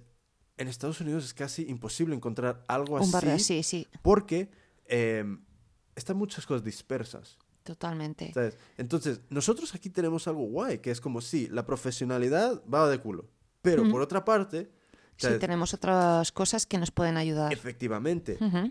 Y creo que poco a poco estamos llegando a un punto donde va a haber casi, no una cultura, sino una onda que una todo el mundo. Porque Internet está haciendo eso. Sí, eso sí está es haciendo eso. Sí, Está sí, sí. creando un poco, como dice un, un- un- un biólogo que se llama Bruce Lipton, está creando casi como el, el Internet está haciendo como un sistema nervioso mundial para crear algo nuevo. O sea que nosotros, cada uno que se conecta, es como una, una, una pequeña... Un impulso fibra, nervioso. ¿Sabes? Dentro de este, de este sistema. Ajá. Entonces, igual que puede estar escuchando a alguien en Estados Unidos, Canadá, eh, o sea, eh, Suecia, Italia, algo, lo puedes estar escuchando aquí. O sea, que está habiendo una influencia global de una, de una serie de, de- de- de- de tendencias. ¿Qué nos falta aquí? Aquí hay mucha creatividad. O sea, Ujú. Hay un montón. Muchísimo, sí, sí. Eso sí estoy. Y además tenemos un talento, pero poco dirigido. Y eso es una pena, eso es Y- una y también, ¿sabes pena. pasa? Que a mí, yo creo que una, una- una cosa que veo aquí que es gran fallo es esta mentalidad de, de, de- de- de llorar la venta, de decir no vendemos tal, de siempre estar intentando encontrar estas colaboraciones por, sin modelo de negocio. O sea, es- es como, vale, juntaos entre sí, colaborar, pero tener un- una idea de vender. No, ¿sabes? Eso en Estados Unidos está de puta madre. Siempre que lanzan algo, dice aquí y, aquí, y lo puedes comprar, ¿eh? ¿Sabes? No es, ¿sabes? Incluso el modelo este de freemium, de das algo de, de gratis a un montón y luego un- una minoría te va a pagar y, y- y de, de ahí sacarás la pasta, siempre están buscando monetizar. Y yo creo que nos falta eso. Sí, aquí. sí, sí, aquí no lo Y, y tenemos me claro. incluyo porque mm, me considero ya parte de, de esto, porque no estoy en Estados Unidos, estoy aquí. Entonces veo que falta este, es- este sentimiento de vamos a hacer, pero co- con, este primer impulso de vamos a cobrar. Hmm. O sea, Y es muy curioso esto que dices, porque vi un reportaje de diseñadores que ya tienen un, un nombre ¿no? dentro aquí de, de la industria. Y, y justamente, no sé si, no recuerdo si era la casita de Wendy, Peseta, eh, no, no recuerdo exactamente qué- quién fue el que lo dijo, pero que decía que eh, su vida cambió cuando empezó a cobrar. sí, Así de sencillo. sí, porque no vas de miserable. Claro, O sea- pero que, pero, o sea, había hecho cosas preciosas, las regalaba siempre como buena, ¿sabes?, artesana, y que, bueno, que para ella todo cambió. Además, eh, que recuerdo que era una, una mujer. El día que empezó a cobrar por lo que hacía. Y además, no, ¿sabes? yo creo que realmente algo sostenible, o sea, porque estamos un poco hablando de, de- de temas de, de sostenibilidad, es cobrar. Pero vamos a ver, es que eh, estamos en una sociedad monetizada. Quiere decir, tú estás en una casa y tienes que pagar por estar en ella. Quieres luz, agua, etcétera, tienes que pagar por ello. Claro. ¿Por qué? No vas a cobrar. O sea, es que a mí la pregunta que se me, que se me. Si tú estás haciendo un trabajo en el que crees Mm. y que estás dando un valor, estás aportando un valor, el que sea, de belleza, de formación, de, de, de, de lo que sea a esta sociedad, ¿cuál es la razón por la que no cobrarías? Hombre, es que, Es ¿sabes? que yo, yo esa razón no la entiendo. Mm, A mí que me la cuentan porque honestamente no la entiendo. hombre, es que yo creo que tam- también en España hay, una, hay, un, hay un movimiento de, de, de- de gran desconfianza siempre ante lo nuevo. Sea, Es como es cuando surge, cuando aparece alguien y te quiere cobrar por algo que no conoces, inmediatamente eh, ¿sabes? todo el mundo eh, levanta el, el muro de hormigón. Hmm. ¿sabes? Y dices, a ver, antes de levantar este muro y hacerme, mm, ¿sabes?, sudar la gota gorda para atravesarlo, conóceme. Entonces, conóceme. Y, y luego tú decides. Pero en general, en cuanto, en cuanto hablas de, de dinero, aquí esta conversación de dinero es... no la puedes hay- tener. Hay un cierto tabú. Yo reconozco Sí. que porque es porque lo he trabajado. ¿sabes? Entonces, a ver, eh, El hab- tema. hablar de dinero es, es como hablar de cualquier otra cosa. ¿sabes? Es, Pero sí es que forma parte de la vida, o sea, y es como las armas, o sea, Pero- o la televisión, mejor dicho, pues eh, depende del uso que le des, será algo bueno o malo. Pero eh, hay gente que puede llegar a tener mucho dinero, invertirlo muy bien, generar empleo, hacer las cosas bien. Yo creo en esa, en esa capacidad de generar dinero. O sea, sí, que- y, y- y, o sea, hay que hablar de dinero abiertamente. Sí, y, y sí, sin, sí. y sin pelos en la lengua y sin, y, si- y sin, eh, y sin miedo. Porque es muy fácil, ¿sabes? Que 15 diseñadores se junten y digan, hostias, de repente entre nosotros 15, aportando tal cantidad, podríamos entrar en un local bastante chachi. en O sea, un local, en una feria. en una feria. O sea, o imagínate, imagínate que eh, la- en, la- en- en el SIM Ujú. no permi- creo que no permiten multimarcas en stands. Creo que, per- creo que, que- que buscan o sea, un- una marca, algo así.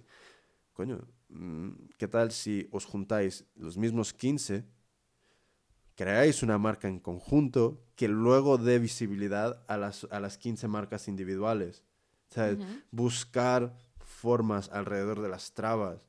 ¿sabes? Total. Porque, totalmente. joder, es como... Y, y hablar de dinero, hablar de dinero. Porque si, si no se habla, O sea, siempre está ahí en el aire y es algo que... A mí es algo que, además que es que no me parece, creo que todo el mundo, sabiendo mm, lo que vas a obtener por tu trabajo, está, es- o, o lo que tienes que poner, o lo que sea, está todo el mundo como mucho más tranquilo. Y eso es un tema que se queda aparte. Mientras que si no se habla de ello, se queda ahí como presente, pero de alguna manera un poco, y nadie sabe cómo abordarlo y tal. Y, y, eh, no, o sea, no me parece sano. Ya. Creo que es una parte fundamental de la profesionalidad porque todos trabajamos, aparte de que nos guste lo que hacemos, pero para tener, eh, para poder ser, pues eso, lo que decíamos, sostenibles. Sí, mira, y, y, por ejemplo, una, una cosa que yo, quiero yo, yo quiero hacer con este podcast es, quiero eh, acercar a- al público a las personas detrás de estas marcas. Porque creo que muchas veces es como... eh, muchas veces creo que desarrollamos unas conexiones emocionales con las marcas que ya habitualmente compramos Sí. que necesitamos desarrollar con unas nuevas. Claro. Entonces, Sí, sí, es todo crear vínculos, amistades, eh, etcétera, etcétera. Entonces, eh, imagínate, yo me escucho muchos podcasts, sobre todo de comedia y de, y de cómicos. ¿Y de, de- de cómicos se dice? Sí, De- com-. Entonces, em, yo he descubierto un montón de personas nuevas que son mm, Geniales, ¿no? geniales a, a- a Ajá. base de escuchar podcasts y, gen- y descubres gente y, y además llegas a ser realmente fan porque les estás conociendo de una forma íntima. Igual Ajá. que, o sea, mi, mi intención es que todo el mundo que llegue a escuchar esto se sienta como que si está aquí mismo, a nuestro lado, ob- observando y escuchando. O sea, Ujú. entonces, ¿qué pasa? Que esto es parte de marketing. Esto es parte de, de todo el pequeñito sistema que, co- que como individuales, artesanos, etcétera, etcétera, tenemos que desarrollar. Mm. ¿Por qué? Porque es imposible competir con, por ejemplo, con Gucci a nivel de, de- de estar en Vogue. O sea, creo que una contraportada en Vogue en Estados Unidos, creo que era, eh, de una tirada regional, no nacional, sino regional, estaba como por los 60 mil dólares, más o menos, cosas así, Ujú. o más. Una contraportada. Y esto no es un- en una edición especial. A mí hay ciertas cosas referente a esto que me dan un poquito de esperanza y es que, por ejemplo, la directora del Vogue Italia anunció hace poco que la sostenibilidad es el futuro. Y dije, uff, menos mal, por lo menos mm, yo sé Por lo, lo que... menos las palabras ya están ahí. Exacto, por lo menos ya están las palabras. Ya el mundo las asocia contigo. Luego dudo mucho que esta gente vaya a estar dentro de los partidos ecologistas, esos que, que los que realmente creemos en esto. Pero, pero tal. ¿sabes, sabes qué pasa? Que ahora es, es trabajo del individuo enganchar a esta mujer y, y darle continuidad a. Efectivamente, efectivamente. Y si tú me dices esto, yo te voy a contar por qué es tan fundamental y un pensamiento más profundo, más realmente de por qué está todo eso que dicen. Yo cada vez, eh, no sé, esos momentos, ¿no? Cuando te das cuenta de lo que significan las palabras, son mágicos. Y eso que dicen siempre de que estamos todos interconectados, cuando empiezas a, a- a- a ver el sentido real de ese tipo de, de- de afirmaciones y lo empiezas a integrar, es cuando te das cuenta de por qué tiene valor lo que estás haciendo. Sí. Y entonces, y yo creo que dar a estas personas también que igual de otra manera no lo vivirían, la oportunidad de entender ese tipo de cosas, a mí me parece también magia. Sí, sabes. Mm, es, es una cosa que eh, es nuestra responsabilidad. Sí, es sí, sí. nuestra. ¿Sabes? Porque ya lo hemos visto, sí. Nadie va a venir y, y- y- y- va a sacar de- de- de- de- del problema a nadie. ¿sabes? Es Mm. como, por ejemplo, em, yo intento hacer lo que puedo, porque además me divierte. Sea, me, me lo paso Sí, sí, genial montando estos, estos tinglados, eh, eh, mm, buscando gente o sea, es importante que venga a estar expuesta a, a nuestro rollo. Em, también tengo otras cosas, pero, joder, yo soy una persona, una.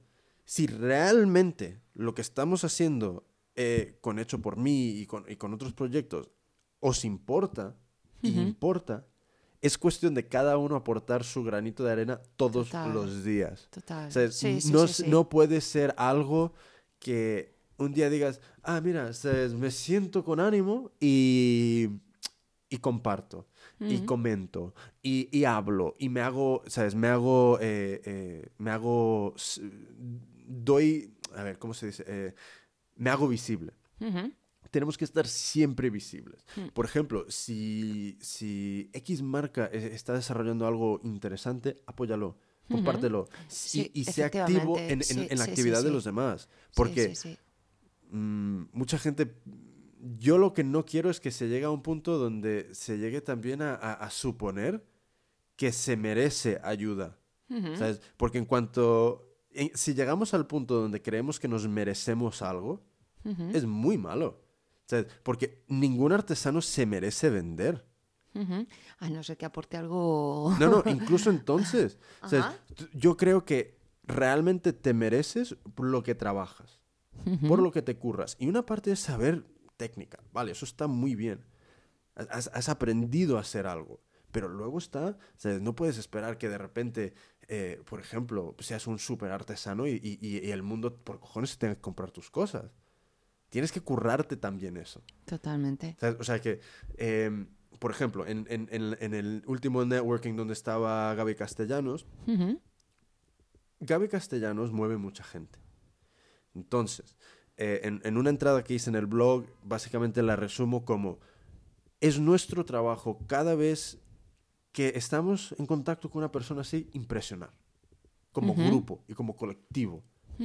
No podemos estar frente de Gaby, de Gaby Castellanos, que hay gente que paga 300 pavos para ir a escucharla en una conferencia y no decir nada. Ya. No podemos hacer eso. Porque entonces es como, yo el esfuerzo, ella lo ha dicho, soy un pesado, yo el esfuerzo que hice para que ella viniera, desde, desde, desde antes, coño, ¿sabes? Ten- ten- tener vida. ¿Sabes? Igual que tenéis vida en el blog y tirando fotos y yendo a comprar materiales, impresionad también. Sí, dad ganas también, porque igual si tú consigues dar ganas a esas personas, tienes un amigo ganado y es una persona lo que tú dices Es- que mueve, que mueve tal. Entonces, eh, es un poco, pues eso, también empezar a decir, estamos aquí, eh, conócenos, implícate con nosotros. Puede ser que, eh, que de pronto sí o de pronto no, pero sí, hay que hacer amigos. O sea, es, cuestión de eso, de crear vínculo, lo que tú decías antes. Yo lo de las relaciones, para mí es fundamental. Y, y bueno, he, he estudiado bastante el tema de la comunicación y las relaciones, porque es que al final, detrás de un producto, detrás de anything, hay un, personas. Sí, y al final, eso es lo que cuenta. Sí, y, y, y, por ejemplo, mm, si quieres vender, mm, gran parte de, de- de que tú vendas depende de tu network. De, esta y red de la a- a- a, tu comunicación, alrededor sí. Y, y qué valor das. Eh, yo no sé con qué imagen se fue Gaby de, de- de- de nosotros como colectivo, pero tenemos muchas oportunidades de dar otra o mejorarla o, o- o construir encima de ella. Pero ¿sabes? lo que está claro es que tenemos que estar buscando todos, cada uno de nosotros, llegar a estas personas. Llegar a las personas que realmente pueden influir. ¿Sabes? Eh, no va de, de, de- de- seguir haciendo pues, lo típico, ¿sabes? Más concursos entre nosotros. O sea, es como, pero a ver, em, el Real Madrid intenta llenar el estadio. ¿sabes? No, no está haciendo partidos eh, a puerta cerrada en- entre los clubes porque les parece divertido. ¿sabes? No, no, no, no. ¿Sabes? Vende entradas, mete gente. Entonces, ¿qué estamos haciendo cada uno para meter esta gente? Sí, sí, sí, sí, sí. sí. ¿Sabes? Sí. Entonces, eh, yo no sé a dónde va a llegar todo esto. No lo sé. Pero sí espero que, que, joder, que, com- que como grupo poco a poco nos empecemos a poner ahí las pilas para... para Yo estoy confiada porque, bueno, yo ya, por ejemplo, de Madrid, ¿no? Que es lo que estoy un poco, que es donde estoy al fin y al cabo, ya empiezo a conocer, pues como tú y otros emprendedores que, que están movilizando a gente. Falta, pues eso, es que es lo que pasa con todo lo que es nuevo, que hasta que esto coja cuerpo, ¿no? Somos, pues los primeros, los primeros que por cualquier motivo nos hemos lanzado en esta vía. Entonces, hasta que esto cuaje y... eh, es que cuando no tienes nada por delante, pues eso es como cuando vas en la selva con el hacha, ¿no? Así, crash, crash, ¿no? Quitando un poco las malas hierbas para que todo el mundo pueda venir detrás. Y esa es un poco la imagen que tenemos que tener. Pero también eh, creo que es, es sólido lo que hacemos porque es auténtico. Entonces, lo auténtico llega a conquistar el corazón. ¿Sabes lo que te quiero Y es decir? tangible. Y es tangible. Que nos sí, gusta sí, lo sí, que podemos coger en la mano y, y- tocar. efectivamente. Son caminos que aunque son muy complejos, pero son muy sólidos. Yo, por ejemplo, siempre lo digo, un cliente concienciado es un cliente fiel, porque es un cliente que ha llegado por sus propias conclusiones.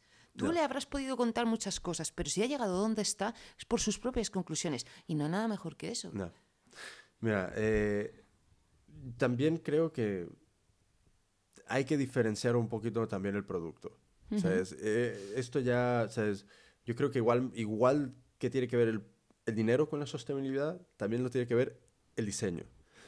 Total. Porque no puede ser que cada vez que vayamos a una tienda eh, online multimarca de artesanía, sea el cual sea, nos encontremos con 40 personas que están haciendo lo mismo. Claro, es que además eso... Es que no puede ser. No puede ser. Porque eso está destruyendo completamente el valor, el valor que tiene el trabajo. ¿sabes? Entonces, ¿qué pasa? Que em, me, me gustaría ver... eh, tengo una amiga que lo está intentando hacer, eh, está un poco desanimada con el proyecto, pero eh, voy a intentarla poner aquí en el podcast a ver si, si no lo cuenta. Pero me encantaría ver algo muy em, diferenciado en diseño. Mira, O sea, es, que, es que es fundamental. Yo no sé, hay la revista ID, ¿vale? Eh, está haciendo una serie de reportajes, 12 reportajes sobre sostenibilidad. Deben ir por el octavo algo así, Sí. ¿vale? Entonces, bueno, pues deci- decidieron hacer eso durante un año y cada, cada mes sacan a alguien diferente y tal, ¿no? Y, y bueno, pues ya sabes, la, la sostenibilidad y la artesanía van de la mano, eso, eso, es, eso es obvio, ¿no? Pero claro, cuando tú ves, pues eso, esa artesanía revisitada con, lo, con, el, con el aire del momento, eso es lo que te hace un producto atractivo, que es un producto bellísimo por la Sí. manera en la que está hecho, pero es que además es contemporáneo. Yo obviamente, aunque me, enca- me encante el encaje de camariñas, no me lo voy a comprar si no está adaptado a un producto que yo me pueda poner en mi vida diaria, Sí, ¿no? Sí, sí. Es que es mira, así. em, en, en, eh, estuvimos nosotros en Premier Vision, que es este salón textil, o sea, hiper, Francés, hiper grande, importante, etcétera, etcétera. Muy cansado además y que es enorme. Sí. Entonces, logramos em, entrar como prensa, ¿vale? Teníamos Ajá. pases de prensa. O sea que eh, con nuestras miserias, lleg- con- o sea, fingimos y, y- y- fuimos como prensa. Entonces, em, tocó la suerte de que había una, una sección que se llamaba la, em, la Casa de lo Excepcional, algo así. Ajá. No lo digo en francés porque sonaría peor y, y- y me La odiaría. maison d'exceptionnel. Algo así, sí, efectivamente. Entonces, eh, ¿qué, qué era? Eran, creo que 12 o 13 artesanos y artesanas de todo el mundo eh, que trabajaban alguna técnica a mano Qué bueno. que lo flipas. Qué bueno. Eh, había un, un chico que se llamaba Daniel Henry, eh, una, ah, una chica portuguesa, creo, creo que era portuguesa, no me acuerdo de su nombre, una, una, bueno, Diferentes en- artesanos. seguro ¿no? que todavía está por ahí purulando en la web. Entonces, eh, veía el trabajo y dices, joder. Había tres japoneses y uno de ellos, uno de ellos eh, trabajaba una técnica con una fibra que se llama wisteria, que es patrimonio de la humanidad. Realmente el tejido que él hace, desde cero, desde ir a cortar la fibra hasta eh, hilarla, eh, patrimonio de la humanidad. Luego habl- hablé con otra mujer que también era de otra casa japonesa que trabajaba en la seda de forma, ¿sabes? Desde hilar la seda a mano, ¿vale? Con ella tuve una, una conversación de casi una hora ahí hablando de un poco de, de- de todo. Porque su gran problema, y resumido, era que no vendían. Vale. Y empiezo a ver un poco los productos que tenían, que, que- que ofrecían, y era todo eh, feísimo. O sea, era feo. O sea, era feo. Era como, a ver, pon 20 diseñadores gráficos en tu vida.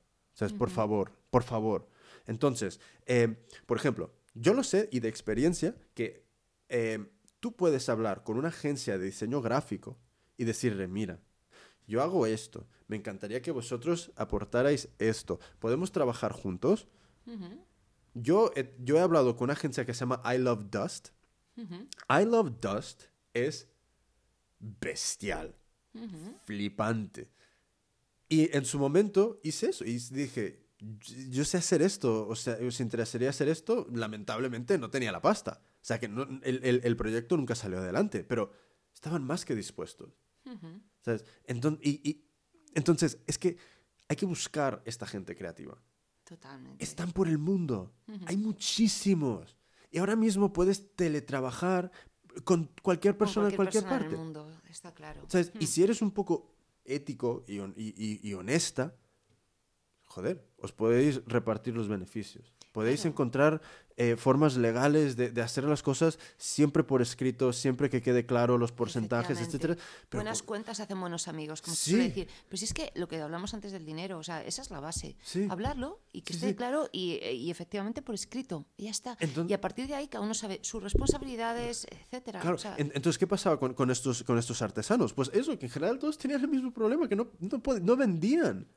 Y es como, a ver, sí, entiendo que tu producto es carísimo, que lo flipas, pero por Dios, ¿sabes? Eh, diseña algo que un, público de alta gama se lo quiera comprar.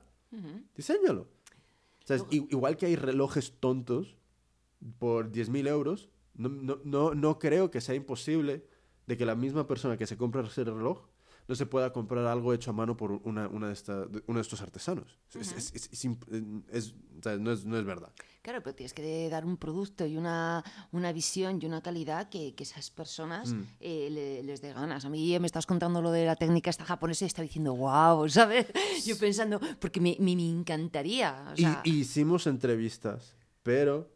Eh, no encontré a alguien que nos patrocinara prestándonos una cámara de vídeo con un micro y fuimos con nuestra cámara caca y, ¿sabes? El, el, audio es horroroso y nos volvió a pasar eso en el primer evento de hecho por mí con todas las entrevistas. Entonces, ¿sabes? Em, entonces no, no, no pude, ¿sabes? Grabarla, no, no, no he lanzado estas entrevistas, pero, pero em, todo el mundo eh, eh, siguen ahí esta gente está ahí. ¿sabes? Entonces, em, tengo unas ideas de cómo volver a, tomar contacto y tal, pero es como todo el mundo necesita diseño. Todo el mundo lo necesita. Y sí, claro. aunque te encuentres a un diseñador que no tiene ni puta idea de cómo coser, no pasa nada, porque tú sí. ¿Sabes? Entonces... Efectivamente, efectivamente. Para mí esa es una de las eh, grandes sinergias. Bueno, llevamos una orilla y veinte. O sea que. Bueno, hemos hablado mucho, ¿no? Se, pasa, se pasa rápido. Sí, sí, sí. Em, eh, no sé, yo, yo por mí. No sé, ¿cómo, ¿cómo te ves tú de tiempo? Pues yo casi igual, para que no decir hoy. No sé, mm, yo soy más de, ir haciendo así poco a poco. Vale. Si tú estás de acuerdo. Pues. Em, no sé, yo ¿Cómo resumimos nuestra última hora y veinte? es que hemos dicho, hemos hablado de muchísimas cosas. Yo, creo que esa, esa, es, esa, es, mi intención. yo lo último que hmm. quiero es... Esto no es un programa de radio donde todas las cosas hay con notas y, y tal. es hablar un poco de conversación. Mira, yo creo que si hay algo, algo fundamental que ha surgido varias veces ¿no? En la conversación es la idea de, colaboración, de crear sinergias, me ha parecido fundamental.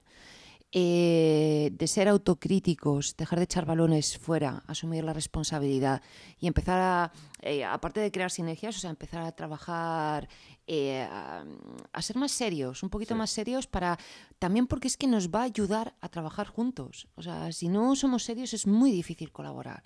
Entonces, si yo te digo que quedo a las 10 y me aparezco a las 10 y media, pues difícilmente tú o no me vas a creer, ya empieza a generar mal rollo. Pues eso. Entonces, y, bueno, pues la estética. O sea, yo creo que lo que hemos estado hablando todo el rato del diseño, de la estética, de esa búsqueda de, aportar a la artesanía eh, un alto componente estético porque me parece fundamental. Me parece fundamental. Bueno, pues trabajar mejor juntos. Sí, O sea, sí, sí, sí, y, total, total. eh, Y que existe, y que existe, y que ya, ya somos muchos los que estamos haciendo cosas para generar esas sinergias, que cada uno a la que más le, bueno, la que más, con la que más se sienta identificado es a la que tiene que ir y en la que tiene que empezar un poco a crear ese vínculo también del que hablábamos. ¿Algo que promocionar? Mm, Pues ahora mismo, la verdad, sí, no, en concreto no. Bueno, sí, Solamente- la, la web. ¿Cuál sí, es la web? la web, bueno, Slow Fashion Spain. Eh, ah, ya la promocionaremos cuando, cuando se dé el cambio este, ¿no? De Sí. web a plataforma y porque además va a haber un concurso súper divertido que, ah, que, bueno, que creo que, que va a ser muy, muy ¿Cuál es el. Facebook? El Facebook igual, Slow Fashion Spain. Tú O sea das ahí Barra Slow Fashion Spain. Sí, Eh, sí. Twitter.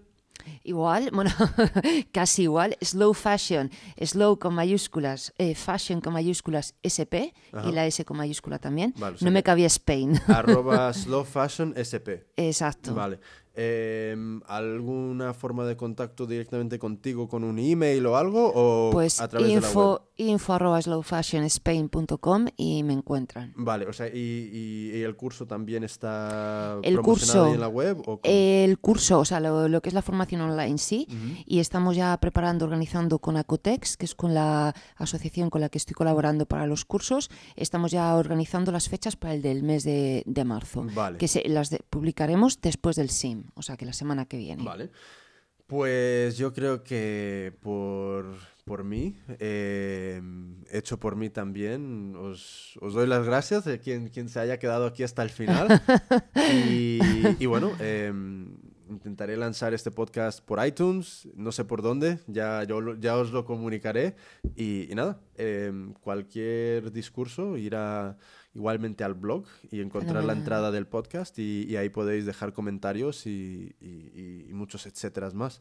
Oye, Pues- y que muchas gracias eh, por la iniciativa y porque, vamos, yo creo que, que puedes hacer un trabajo pff, Ah, ya- maravilloso. Ya, te- ya tengo eh, en calendario eh, este viernes. Ajá. vamos a, voy a estar con las chicas del 2 de Market, con Rocío y Belén.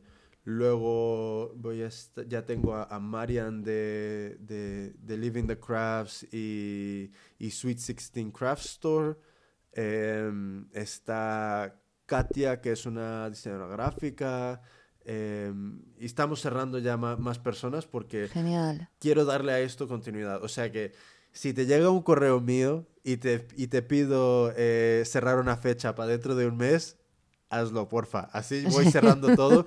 Estupendo. Sí, porque sí, sí. mi intención es hacer dos por semana. Eso es lo que quiero hacer. Dos por Estupendo. semana y, y ir lanzándolos eh, lo, lo- lo más rápido posible.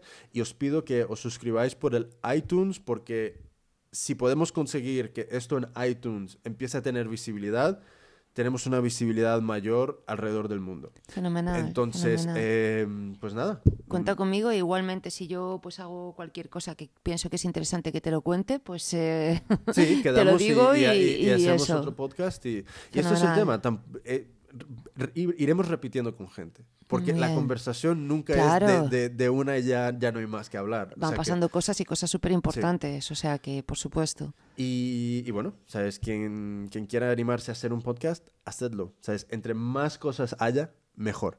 Y, y bueno, con eso, por mi parte, gracias y, y nada, hasta, hasta la próxima.